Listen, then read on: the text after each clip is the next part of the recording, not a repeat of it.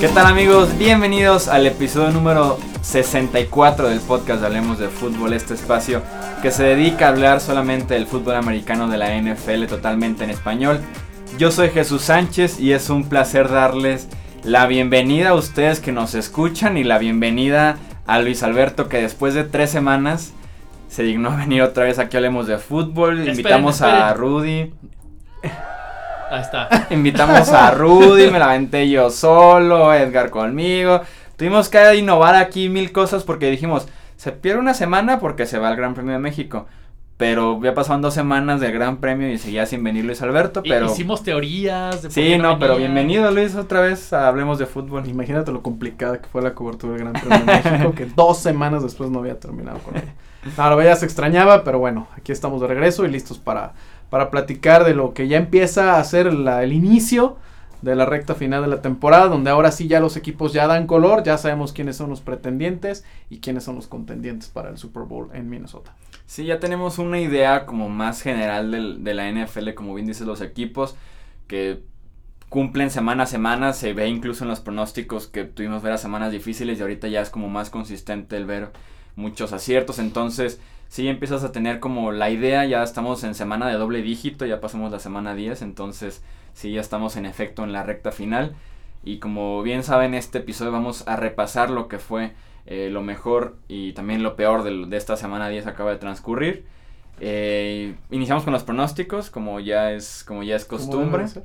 Eh, ahorita en la pantalla están viendo cuáles fueron los picks de cada uno de nosotros, tanto los míos como los de Luis como los de JC Koala, que fue quien, quien estuvo con nosotros en esta semana, que después nos aclaró que no se llama Julio César, ni se llama José Carlos, ni nada, se llama José López Jiménez. José López Jiménez es quien nos acompañó esta semana en los pronósticos. Que no sé, a lo mejor estuvo muy, muy dura la carrilla aquí porque dijo que se iba a cambiar el nombre. sí, no, José, muchas gracias por participar con nosotros. Afortunadamente no te fue tan bien. y seguimos Luis y yo en la primera y segunda posición. Yo me fui con, números de 10-4 esta semana. Tú, Luis, con 11-3. O sea, volví a ganar. Volviste a ganar. y José, 8-6. Tenemos los mismos pronósticos tú y yo, nada más que yo le dije a Chicago y tú fuiste con Green Bay. ¿Cómo sé? Y Brett Hundley, Brett yo, te hizo ahí el favor. Yo recuerdo que en uno de los episodios anteriores, alguien que no sé quién es, pero no había venido, dijo, no, se va a venir el partido entre Broncos y, Patriotas y yo voy a escoger a Broncos y tú Patriotas. Y ahí va a estar la diferencia en los picks. bueno, para que vean que no soy tan tonto. Yo leí a alguien en Twitter que no quiero decir el nombre, pero lo estoy viendo que dijo que veía el, como trap game el Patriots Broncos. Yo no sé qué diablos estaba pensando ese señor, que los Broncos no metieron ni las manitas. lo dije afortunadamente Pero no fue así. lo importante es cuál es el récord general, perdón. Eh, los suscriptores invitados están en la tercera posición con 84 y 62. Yo segundo, 91 y 55. Y tú primero, 93 y 53. Ahora me va a aplicar esa. Nada más. Normal.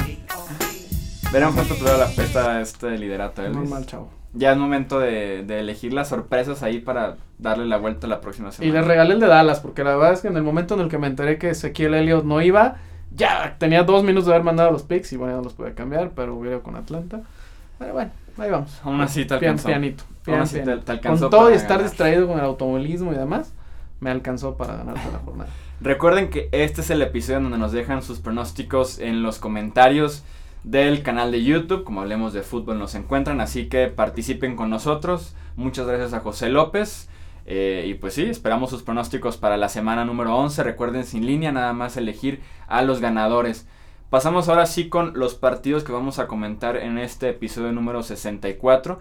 Iniciamos con el Saints en contra de Bills, un partido que incluso muchos Esperábamos que estuviera un poquito más cerrado de lo que realmente fue. Ganó Nuevo Orleans 47 a 10. Son ya 7 victorias al hilo para los Saints. Los Bills que iban bastante bien, que iban dando pelea con marca de 5-2 con Nueva Inglaterra por ahí a medio juego. Ahorita ya están con marca de 5-4. Perdieron contra los Jets feo el jueves por la noche. Perdieron contra los Saints ahora en Buffalo muy feo. Y se empiezan como a caer, pero también por otro lado los Saints yo creo que se confirman ahorita como el primer o el segundo mejor equipo en la conferencia nacional y tal vez en toda la NFL. ¿no?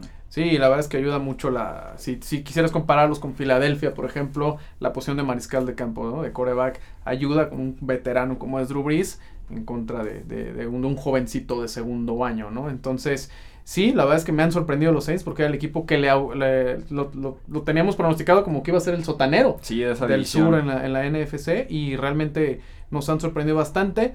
Y la decepción de los Bills, que cuando les empiezas a creer, como mencionabas, pierden contra los Jets. Y ahora en casa, yo tenía dudas a la hora de hacer el pick de ese partido. Sí, pero me incliné un poquito, ¿no? Por, por Drew Brees precisamente y lo, lo, bien que está jugando la defensiva de Nueva Orleans. Pero sí pensaba que iba a ser mucho más cerrado. Y la verdad es que hicieron el ridículo los Bills. Ya piden también por ahí que salga Taylor. Entonces empiezan a convertirse en los Bills que conocemos. Sí, empieza incluso a tomar forma toda esa división. Perdieron los Jets, perdieron Buffalo, perdieron Dolphins y ganó Nueva Inglaterra. Entonces empiezan ya a separarse como esperábamos tal vez de esa división al inicio del año también. Sí, no, la verdad es que empiezan, a, como dicen, a tomar las aguas su cauce o Sí. su curso. Y ahora realmente, pues los Patriotas creo que no tienen ya más competencia ahí. Faltan los duelos entre, entre algunos de sus rivales divisionales, pero no, yo creo que ya está definido eh, para dónde van los Bills, para dónde van los Patriotas y para dónde van los Saints. Y es importantísimo en una conferencia en la que están peleando con Filadelfia, a ver quién finalmente se puede llevar la, la localía para los playoffs, incluso Minnesota. Equipos que no nos hubiéramos imaginado al inicio del año. Sí, ahorita están empatados. Los Philadelphia Eagles son número uno con marca de 8-1.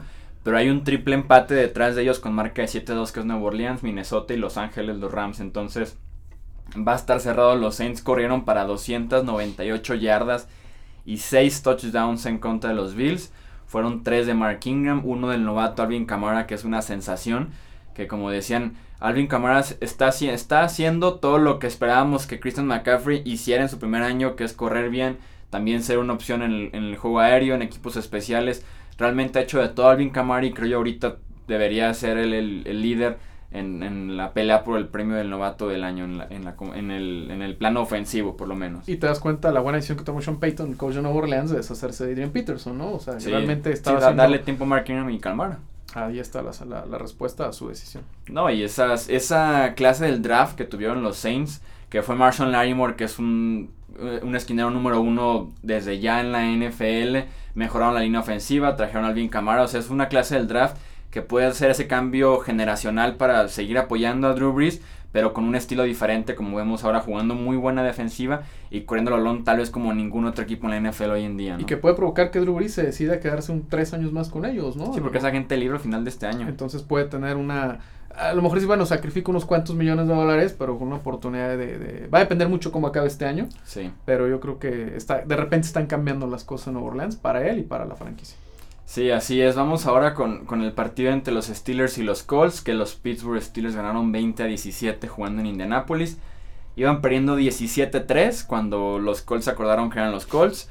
Y los Steelers evitaron otra derrota de esas que tienen una o dos veces por año, que pierden en contra de Cleveland, que perdían contra los Raiders cada año cuando eran malos los Raiders, contra los Jets. O sea, suelen perder estos dos partidos por año. Parecía que Indianapolis era uno de ellos. Al final de cuentas, sacan adelante el juego. Big Ben jugando mal tres cuartos, mejoró para el último. Livion Bell no fue tan espectacular. Antonio Brown sacó las papas del fuego otra vez para los Steelers, como suele ser casi cada domingo. Y los Steelers pues ganan y se mantienen también empatados con marca de 7-2 en el tope de la conferencia americana con Nueva Inglaterra. Lo hemos dicho muchas veces, la, la, la, marca de un buen equipo es ganar los partidos que supuestamente estás obligado a ganar, aunque sea de manera fea, ¿no? El ugly win. No hay victorias fáciles en la NFL y tampoco te vas a disculpar por ganarle así a los Colts. Es lo importante para los aceleros que se mantengan ahí junto con, con los Patriotas y todo preparándose para el juego que van a tener cerca al final de la temporada porque va a ser el que defina probablemente quién es el top seed, el primer sembrado. en La semana NFC. 15. La semana 15 cuando se enfrenta Pittsburgh y New England, que seguramente... ¿Es en Pittsburgh el juego? Sí, es en Pittsburgh. Es en Pittsburgh semana 15, creo que es 17 de diciembre, cuando Sí. se enfrentan estos dos equipos que probablemente va a ser la que, la- el partido que defina cómo, cómo les va a ir a esos equipos en, en los playoffs. Otra vez le dieron 31 toques de balón a Livion Bell. Ya es prácticamente un delay que le den 30-35 por partido, lo cual me sigue pareciendo preocupante por la carga que, con la que puede llegar a los playoffs. Y tomar en cuenta con Indianapolis que Jacoby Brissett, el quarterback que está jugando en lugar de Andrew Locke, sufrió una conmoción cerebral Sí, está conmocionado, está en el protocolo de conmociones de la NFL, así que los Colts se siguen empeñando en hacerle daño a sus quarterbacks porque esa línea ofensiva lleva como 4 o 5 años en reconstrucción, nada más no dan con las piezas que puedan proteger a los baluartes de la franquicia y Brissett a ver si puede jugar la próxima semana o si vemos a Scott Tolson, creo que es el tercer quarterback de los Colts. Creo. la verdad es que la verdad es que sí los Colts eh, dieron, dieron pelea, pero eh, da hasta tristeza, ¿no? Ver lo, que fueron en su momento con Peyton Manning, lo que se preveía podían ser o se preveía con, con con Andrew Locke, las lesiones y como mencionas, ¿no? el mal trabajo que han hecho en, la gerencia del equipo. Eh, pues ahí están los resultados, malas temporadas, un coreback lesionado, ahora un coreback conmocionado y con, con un futuro nada, nada halagador ¿no? para ellos. No, veremos ya seguramente un cambio en el staff de entrenadores al final del año. Los Chargers perdieron 17 puntos a 20 en contra de los Jaguars. Encontraron otra manera de perder un partido los, los Chargers Creo que desde 2015 han perdido 23 partidos de una sola posesión, lo cual te habla bastante de la mentalidad que tiene ese equipo en contra de los Jaguars. Tenían todo para ganarlo. Le dieron a los Jaguars tres oportunidades cerca al final del último cuarto para que lo empataran y sí los Jacksonville Jaguars hasta la tercera oportunidad lo lograron y ya en, el tiempo extra un error de Philip Rivers que también está en el protocolo de conmociones cerebrales del NFL le da la victoria a los Jaguars que su defensiva sigue siendo excelente, probablemente la mejor que tiene la NFL hoy en día, que le ayudó bastante a ganar este partido, porque cargar a Blake Bortles no es poca cosa y más porque hemos hablado bastante de estas defensivas que cargan a las ofensivas malas, como se vio con Denver en 2015, con Baltimore en 2012, pero Blake Bortles sí es un nuevo nivel de, de muy bajo juego en la posición de coreback y que, y que a diferencia de Manning y Flaco en esos equipos, Bortles sí te regala los balones a diestra y siniestra. Sí, la diferencia es de que las ofensivas de Baltimore y de Denver en ese caso no eran tan espectaculares por las deficiencias que tenía en línea ofensiva, juego terrestre, etcétera. Eh, Denver en juego terrestre, pero tenían quarterbacks de, eh, obviamente Peyton Manning de élite. Joe Flacco en ese momento estaba jugando su mejor fútbol. Pero como dices, Bortles, es totalmente otra cosa. Es más, yo creo que pesa menos el estadio de los, de los Jaguars que cargar a, a Bortles, ¿no? Entonces vamos a ver hasta cuándo le alcanza la defensiva. Ya lo vimos que históricamente y sobre todo en la última década sí pueden ganar campeonatos. No sé si le va a alcanzar en este caso a, Jacksonville, pero bueno, siguen ahí metidos en la pelea. Eh, incluso por el título divisional con, con Tennessee. Entonces, están empatados. Una, una gran temporada. Me encantaría verlos con un coreback. Ya no digo de élite, ¿no? Un coreback cumplidor. Sí, algo decente. Algo más o menos decente. Bueno, Alex Smith yo creo que sí está entre la, la rayita del élite y no. Eh, pero... un Andy Dalton. Probablemente, incluso hasta un Kaepernick en su buen momento, yo creo que no, te, no daría tantos, tantos problemas, ¿no? Iba a decir Trevor Simeon, pero no. no, y con, con, los, si no viene este partido, iban perdiendo por tres puntos los Jaguars y quedaban creo que dos minutos. Viene la ofensiva de Jacksonville y Boros lanza una intercepción. Y dicen, ok, ya nada más tienen que correr el balón tres veces y se acabó el partido con un primero y diez. Fumble de los Chargers Viene otra vez la ofensiva de Jacksonville, otra vez con un minuto y medio para empatarlo, ganarlo. Intercepción de Blake Bortles. Viene otra vez los Chargers, otra vez tienen un primero y diez y ganan el partido. Los detienen y ahora sí ya Blake Bortles comanda una ofensiva decente para llegar al gol de campo. Y en el tiempo extra, Philip Rivers lanza una intercepción que la regresa hasta la 1. Ella Bulle, creo que, me, creo que fue Ella Bulle. La regresa hasta la 1 y ya a partir de ahí nada más fue el gol de campo que incluso lo bloqueó San Diego, pero en Los Ángeles o por lo menos alcanzó a tocarlo, pero llevaba mucho impulso Balón y por eso se terminó metiendo eh, por el gol de campo que le dio el triunfo a los Jaguars, pero te habla bastante de cómo esta secuencia es muy problemático lo que tienes con Blake Bortles a la ofensiva y más porque no corrieron bien el balón en contra de los Chargers que ha sido como el sello de este equipo de jugar muy buena defensa y también correr bien con Leonard Sí, un fútbol físico totalmente, no el old, fashion fútbol. Muy al estilo de Tom Coughlin, que recordamos que es el directivo de esa franquicia. Pero se nota la mano, ¿no? O sea, se nota en Gigantes que se va Tom Coughlin y ve lo que pasa con los Giants y se nota la mano en Jaguar en su regreso a la franquicia, ¿no? Porque hay que recordar que él estuvo también cuando eh, la franquicia nació por ahí en mediados de los 90 y lo de eh, Philip Rivers la típica intercepción de Philip Rivers, ¿no? En el momento clave, o sea, yo creo que él sí también tiene todo el potencial para ser un coreback de, de, élite en la NFL, pero siempre esos pequeños detalles y esa incapacidad de ganar los partidos que tienen ganados, ¿no? Los Vikings vencieron 38 puntos a 30 a los Washington Redskins. ¿Qué tal Keenum? Case Keenum lanzó 4 touchdowns. Iba bien, hasta el medio tiempo llevaba tres touchdowns. En la primera serie, el tercer cuarto, hizo su cuarto touchdown. Pero luego lanzó dos intercepciones que metieron a Washington de regreso al partido. Fue el primer partido desde los playoffs del 2015 que Teddy Bridgewater está activo después de esa terrible lesión que sufrió en el off-season de esa temporada 2016, antes de iniciar el 2016, que lo dejó fuera año y medio de los emparrillados. Finalmente está de regreso activo, llorando antes Sí, de que iniciara el un regreso partido. muy emocional. Decía que incluso el amarrarse otra vez lo- los clits Los y volver al partido un emparrillado del NFL era algo que pensó que nunca iba a volver a hacer. Es que estuvo en duda, o sea, estuvo en duda. La lesión fue tan, tan complicada en, la, en, en las rodillas y él pensaba que probablemente su carrera se había acabado. Minnesota fue paciente con él. Hay que ver realmente cómo regresa. Pero bueno, ya el hecho de que se puede equipar significa que ya entrenó, significa que está haciendo las cosas bien y que está sano. Sí. Pero bueno, vamos a ver realmente cómo sale. Pero sí fue un, un- muy emotivo verlos, ¿no? Y te das cuenta que a pesar de que son superhombres, entre comillas, claro, eh, los salarios, etcétera, cosas tan simples como poderte volver a poner un casco y unas sombreras, eh, los, los, los ponen así, ¿no? Es- Sí, y, y a pesar de los cuatro touchdowns, Mike Zimmer dijo que el miércoles anuncia si se queda Keenum o si va con Teddy Bridgewater. Yo Creo yo digo- que la apuesta segura sería Keenum, pero el techo más alto te lo da Bridgewater. El problema es de que ya hay una cohesión en esa ofensiva y también cambiarla así puede ser contraproducente. Yo Aunque digo Bridgewater con- eh, conoce a Sí. los mismos ofensivos. totalmente, pero no, no ha trabajado con Sí. ellos, ¿no? Yo digo, si no está roto, no lo arregles. Pero bueno, vamos, vamos a ver, este... Digo, tienen siete victorias. Sí, no, y Son con, líderes y de con división. Keenum van 5-2. Con... Pero, con, pero está bien, son líderes de la división, sin Aaron Rodgers No en la importa, misma división. por eso tienes que aprovechar. pero les alcanza con Case Keenum para avanzar en postemporada. Ahí están los números. Digo, si tienes siete victorias, de las No, cuales yo no cinco... sé. Es complicado, la verdad es que es una, por eso les pagan tanto dinero a los coaches, por eso Sí. nosotros nada más nos pagan dos millones de dólares por estar aquí enfrente, pero a ellos les pagan más, entonces por eso tienen que tomar ellos la, la decisión. Sí, no, y, y estaba viendo la comparación que hicieron en ESPN de Tom Brady viniendo de la banca en 2001 y Case Keenum viniendo de la banca en 2017 y son idénticos los números. Ambos tienen marca de 5-2 como titulares en su respectiva temporada.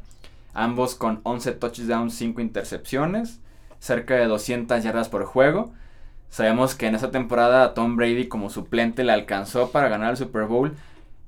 Con Keenum le están tirando eso, sobre todo porque el Super Bowl es en Minneapolis este febrero.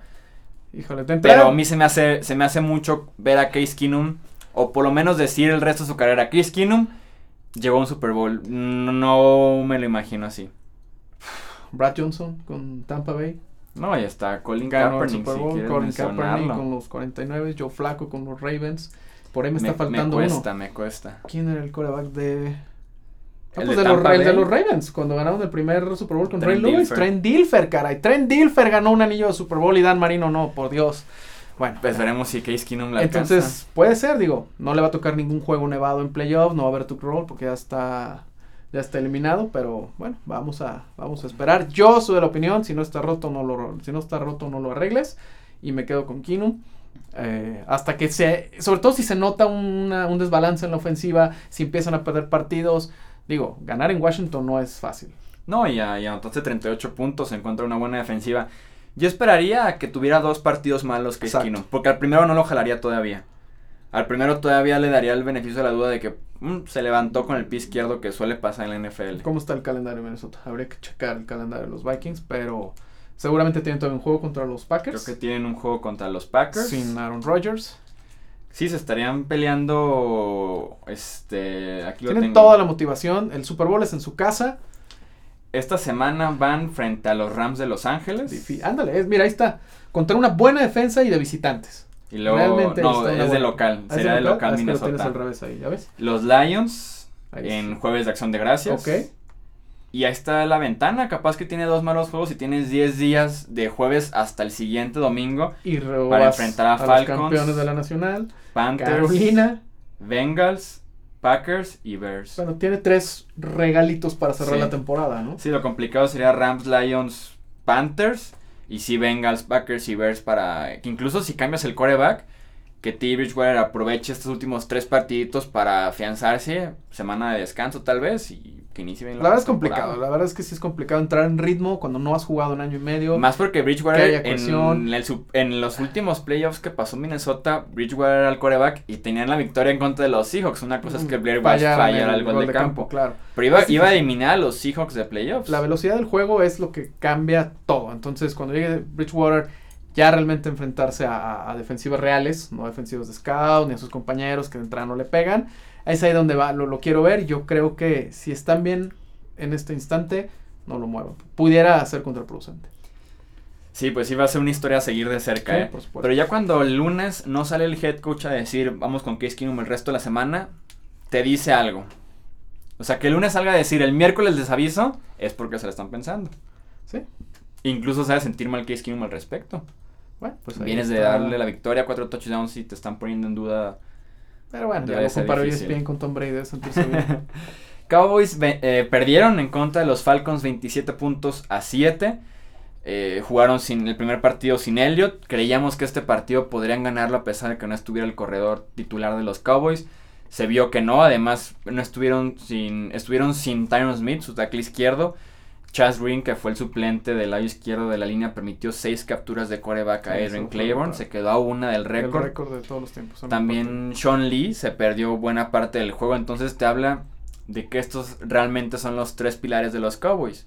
Su corredor Ezekiel Elliott, Tyron Smith su tackle izquierdo y Sean Lee en esa defensiva, que sin ellos tres, aunque esté Dak Prescott y aunque esté Des Bryant y en la secundaria esté jugando bien la línea defensiva, pierdes por 20 puntos en Atlanta, te hicieron 27 puntos sin respuesta después de que iniciaste ganando 7-0 y sí me pone en duda ya cómo veremos a los Cowboys en estos cinco partidos que le quedan sin Elliott. De entrada, respondemos mucho la pregunta de qué hubiera sido de Dak Prescott en otro equipo o sin un ataque terrestre como de los Sí. vaqueros. Y creo que ahí O, está con- una o si- sin protección, porque jugó O- sin su tackle izquierdo O también sin protección. O sea, sí realmente Dak Prescott me queda claro que tiene talento, pero también llegó al momento ideal, en la situación ideal, Sí. ¿no?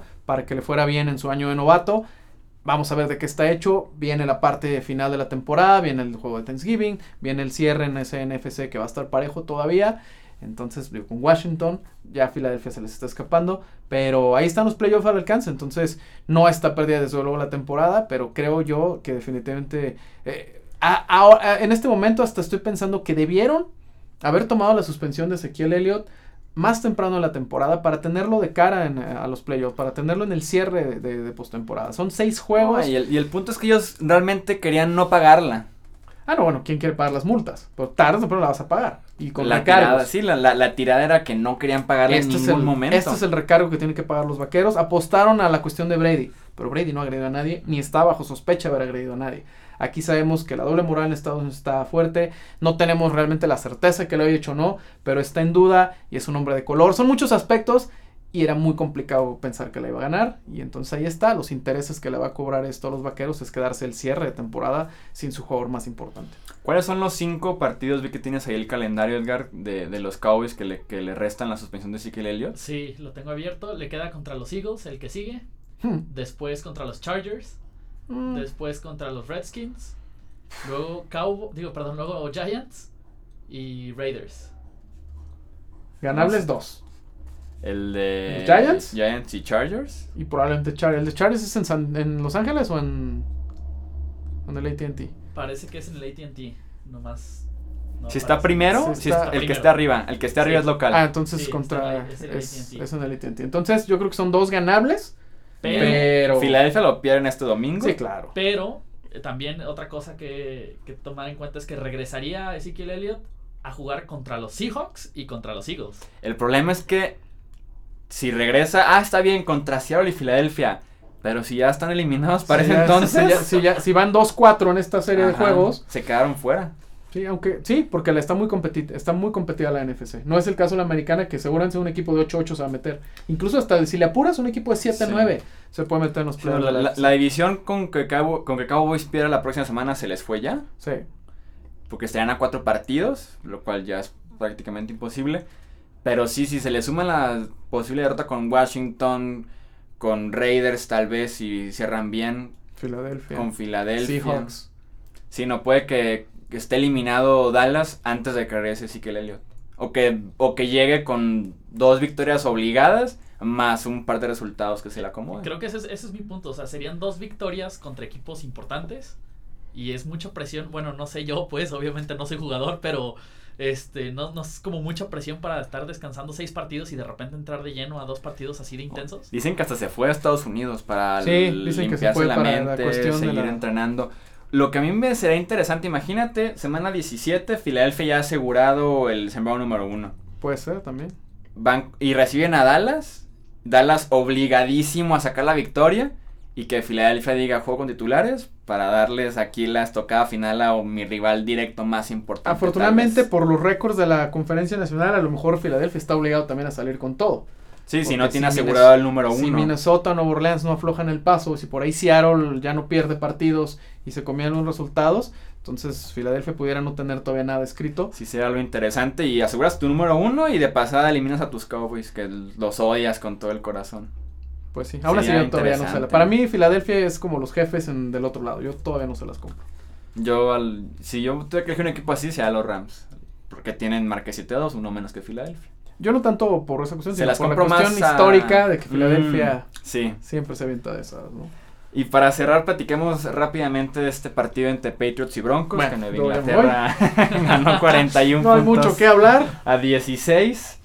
Los equipos especiales un desastre para los Broncos, también un acierto para los Patriots. Fue el kickoff de 103 yardas, fue también el bloqueo de despeje, el balón suelto en, el primer, en la primera serie que tuvieron Nueva Inglaterra, dos goles de campo, cinco puntos extras, un acierto y también un desastre por parte de Sí, de Denver. entrada. eh, Mackenzie no, eh, no controla Lleva ya varios, ¿verdad? ya es que lo, lo que más me impresiona de los Broncos es la incapacidad de respuesta de Vance Joseph. De tomar el- el- decisiones. El, head coach, de, del head coach, perdón, de ser más rígido, de ser más estricto. Es el, el, por ahí me decían en Twitter, es el señor confío en todos, ¿no? Vamos a ver qué pasa. Realmente ha sido decepcionante Mackenzie con otro muff o sea, un fumble en, en patada de despeje. Después de un three and out que le cuesta mucho trabajo a Denver, parando a Tom Brady, que dices, bueno, a lo mejor pueden entrar en, en ritmo, ¿no? Prácticamente fue irte, empezar el partido otra vez abajo en el marcador. Después se equivoca McManus. O sea, McManus tiene la mejor pierna de la NFL. Sí. Y aparte está en el estadio donde más vuela la pelota. Y se la pone quien fue Luis, ¿no? Sí, a Dion Lewis, ¿no? Dion. Lewis se la parecía, o sea, pero daba la impresión de que la patada fue adrede para provocar un regreso. Yo no sé qué estaban buscando y se los va a más de 100 yardas, ¿no? Ya la patada Tal vez de encontrar como la compensación del fumble ahora en el kickoff. no sé, pero realmente si apenas vas perdiendo 7-3, pues para qué haces tonterías, ¿no? Deshazte la pelota, eh, mándalos a la yarda 20, deja que la gente se prenda, que la defensiva vuelva a agarrar. Y no, ya de ahí era imposible. Yo en el momento en el que vi que estaban ya por dos touchdowns, era no hay manera de que la ofensiva de los Broncos eh, repunte, pero lo peor es que no solamente no repuntaron, la defensiva prácticamente ya desapareció. Eh, los nombres ahí están en talento, pues, son uno de los equipos más talentosos de la liga, por lo menos en la unidad defensiva. Pero yo creo que cualquiera tira la toalla. Yo creo que en el Sí. momento en el que ves que tu ofensiva sigue sin generar puntos, llega a la zona roja, no anota touchdown, entrega balones, comete castigos, yo creo que como defensivo dices, ya para qué. No dudo que Denver si estuviera de una manera competitiva podría estar... Es una cuestión hasta lógica, ¿no? De desmotivación. Pero eso también es trabajo del head coach y para mí ha sido con todo lo bien que ha estado John Elway en la gerencia o en la presidencia del equipo desde su regreso, este año ha sido un desastre, desde el haber firmado a Paxton Lynch, desde no tener un, un veterano ahí atrás para, para suplir la posición de coreback, regresar a Osweiler, que haberle querido dar 15, 17 millones de dólares a Osweiler iba a ser un desastre. Sí. Y bueno, realmente decepcionante, un equipo que hace dos años fue el campeón de la NFL. Sí, se hundieron totalmente con los equipos especiales muy rápido, cavaron su propio hoyo y ya luego fue muy difícil salir de él porque como bien dices tienes a Osweiler como tu coreback. La defensiva de Inglaterra, a pesar de que permitió puntos en la mayoría de las posesiones al inicio del juego, fueron goles de campo, que eso siempre va a ser una victoria para, para la defensiva de Inglaterra, que son 32 en yardas permitidas, pero ya son 14 en puntos permitidos, tomando en cuenta que las primeras semanas permitieron muchísimos. Llevan, los últimos partidos llevan 14, 17, 7, 13 y 16 puntos. Suficiente para ser campeones Ajá, de la NFL. Con 20 puntos y sabemos que Brady te va a dar más de 20 puntos. Entonces eh, la defensiva ha mejorado bastante los ajustes que se pueden hacer en el, en el staff de entrenadores y están corriendo sobre todo muy bien la bola. Sí, es el típico ejemplo de la defensiva que se dobla, pero no, Pero se, rompe. Y que es muy común en Nueva Inglaterra a los últimos 5 Totalmente. o 10 Pero años. yo estoy impresionado, te lo mencionaba hace rato, la, el nivel de disciplina que se maneja en ese equipo. Estoy encantado. Realmente, aunque no soy tan fan de los Patriotas, de hecho, nada fan.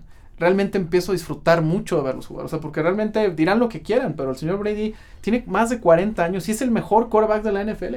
Está jugando mejor que en sus épocas de, de, de, de chavo, digamos. Y la verdad es un deleite ver el, el, staff de coacheo, ver cómo trabajan, cómo juegan, o sea, el estarle poniendo, destrozando a la defensiva de Denver, poniendo a los corredores y poniendo a las cerradas todo el tiempo, todo el tiempo, o sea, todo adentro del campo, los linebackers estaban volviendo locos, Von Miller fue un desastre en cobertura.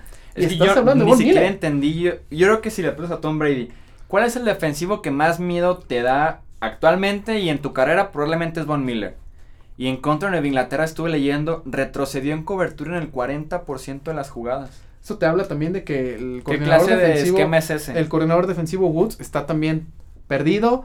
Fueron 51 puntos la semana pasada en Filadelfia, 41 ahora de Nueva Inglaterra. Y todas sus derrotas han sido, si no me equivoco, por lo menos las de estas 5 de la racha de derrotas consecutivas, todas por más de 10 puntos. Una blanqueada en contra de los La primera blanqueada en más de 30 años, o sea, realmente un desastre. Y bueno, yo creo que Denver ya, ya metes a Paxton Lynch, ¿qué haces? Como yo te había dicho, creo, creo, que no lo mencioné aquí, te había dicho por afuera, la única manera de salvar la temporada de los Broncos, tomando en cuenta que ya son eliminados de los playoffs, Así es. es que Paxton Lynch se vea medianamente bien, se vea decente por lo menos Que para que te diga, ok, él es mi titular para la próxima temporada. Es la única manera de salvar la temporada de los Broncos ahorita.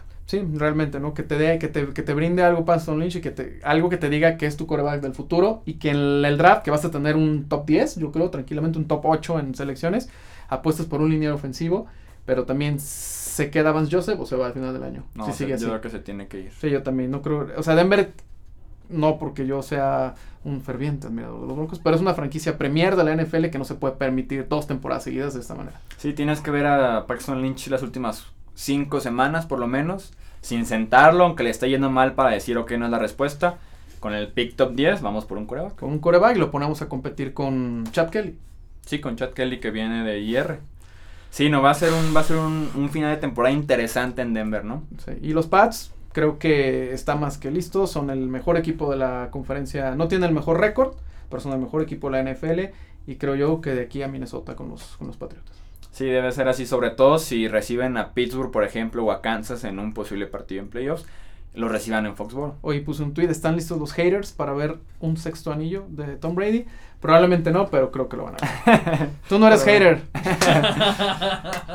Eso fue todo entonces No, por esperen, este... esperen. ¿Qué faltó? No vamos a hablar de los Dolphins, el partidazo de. ¿Jugaron los Dolphins? Afortunadamente echamos muchísima carrilla porque se aventaron tres partidos seguidos en prime time los Dolphins. Perdieron los tres. Y ya, solam- ya se acabó la rachita, pero en dos semanas. Monday Night Football, Dolphins, Patriots. Todavía queda, todavía queda un partido de los Dolphins en Yo por eso ya no fui al cine, la verdad les recomiendo Coco, van a salir llorando, pero menos que con los Dolphins. Bueno, y otra cosa, ya, ya en verdad, ahora sí lo que les quería recordar es, este, pues, Jesús y yo nos vamos a, al DF a ver a los, a los Patriotas. Y este, y pues vamos a estar publicando contenido desde allá para que no se lo pierdan. Sí, para que estén al pendiente. Van a hacer los vlogs, vamos a hacer previo, todo ese, todo ese rollo, así que estén al pendiente. Quisiera Estén decir que al los envidio, pendiente. pero no los envidio. estén al pendiente del Sabemos canal de sí. YouTube. Hablemos de fútbol en YouTube. Raiders y Patriots son las dos cosas que desde niño más urticaria me han generado. Pero ojalá se diviertan, ojalá sea un gran evento, que sea un gran partido.